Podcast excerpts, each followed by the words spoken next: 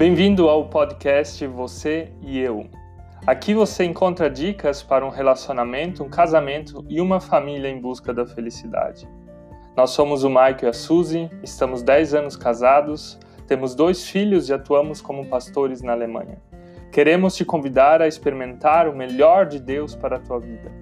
Nos acompanhe também em outras redes sociais como Facebook, YouTube ou Instagram.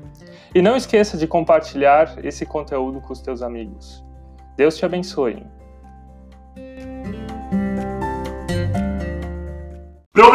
Ou problemões. Já falamos num outro vídeo sobre problemas que são solucionáveis. Hoje nós queremos falar sobre aqueles problemas eternos que desgastam um casamento e que nós carregamos durante anos. Vamos te dar algumas dicas de como tentar resolver os teus problemões. Nós somos o Maica Suzy, vem com a gente!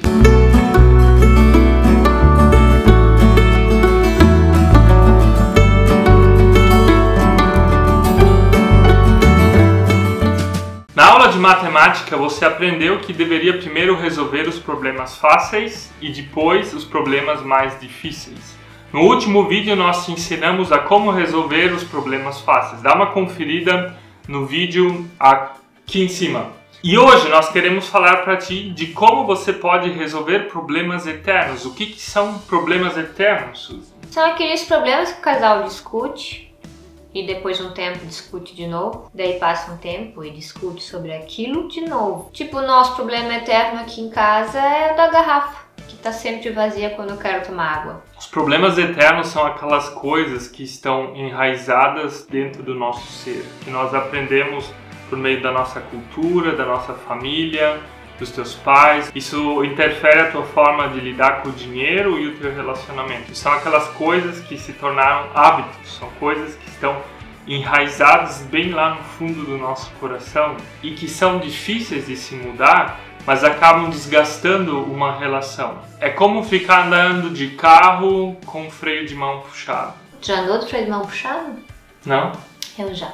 Eu só me liguei do meu problema quando o carro de trás me ultrapassou e deu luz alta e fez sinal de que estava fumaciando.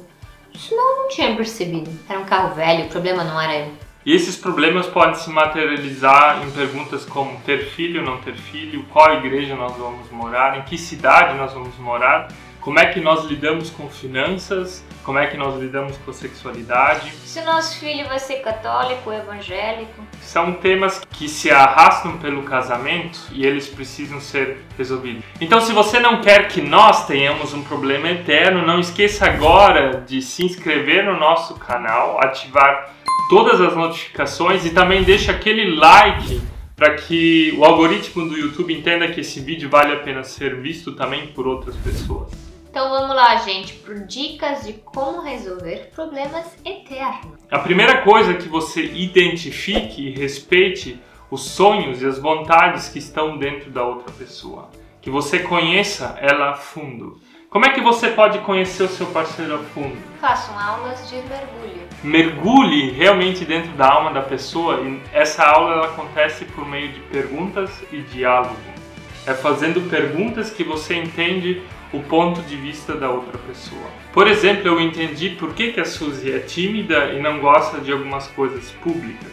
Porque ela, na sala de aula, teve algumas experiências negativas. Isso eu entendi porque eu fiz perguntas, porque nós conversamos e fomos a fundo. Se não tivéssemos conversado sobre isso, eu não teria entendido por que, que ela age e reage de algumas formas. Ah, do Michael, por exemplo, é por que, que ele fala alto? Isso eu só consegui identificar quando eu fiz perguntas para ele. E por que, que eu falo alto? Que o Michael, quando tinha 4 anos, teve meningite. E daí o médico disse que ele é surdo, ou seja, em partes. Daí ele tem necessidade de falar alto. A segunda coisa é que você não precisa concordar com tudo aquilo que seu parceiro pensa e aquilo que talvez seja o causador de problemas ou causador de desavenças. Aceite a outra pessoa que você ama assim como ela é, com seus defeitos. E não tente mudar essas coisas que são profundas do dia para a noite. É uma coisa que se precisa tempo, é uma coisa que se precisa um processo. Então procure aceitar ela primeiro. Procure aceitar ela também com as suas coisas negativas. Assim como Jesus lá no momento onde a mulher adúltera estava sendo apedrejada, ele simplesmente aceitou aquela situação, ele não jogou uma pedra em cima dela, mas ele deu tempo a ela e também sugeriu mudanças, mas ele simplesmente aceitou ela como ela era. Um parceiro também deve aceitar o outro com seus defeitos e problemas, mas sugerir também mudanças. Faça perguntas para o seu parceiro para identificar do porquê que ele tem essas reações. Às vezes são coisas de escola, da infância, da educação dos pais, de convivências com pessoas que marcaram a vida dele. Um terceiro fator é que vocês procurem ajuda. Dentro do relacionamento você não é neutro, você tem uma posição, o seu parceiro também tem uma posição.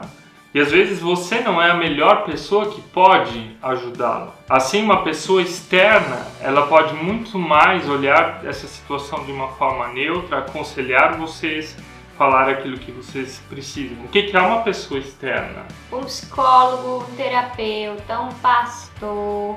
Procure ajuda para que alguém de fora possa realmente tratar essas coisas delicadas de uma forma melhor. E uma última dica é que nós acreditamos que não existem problemas eternos que nunca vão ser resolvidos, porque nós temos um Criador então procure o teu criador que conhece você de ponta a ponta, que conhece cada fio do seu cabelo e sabe tudo aquilo que passa dentro do seu coração e do coração do seu parceiro.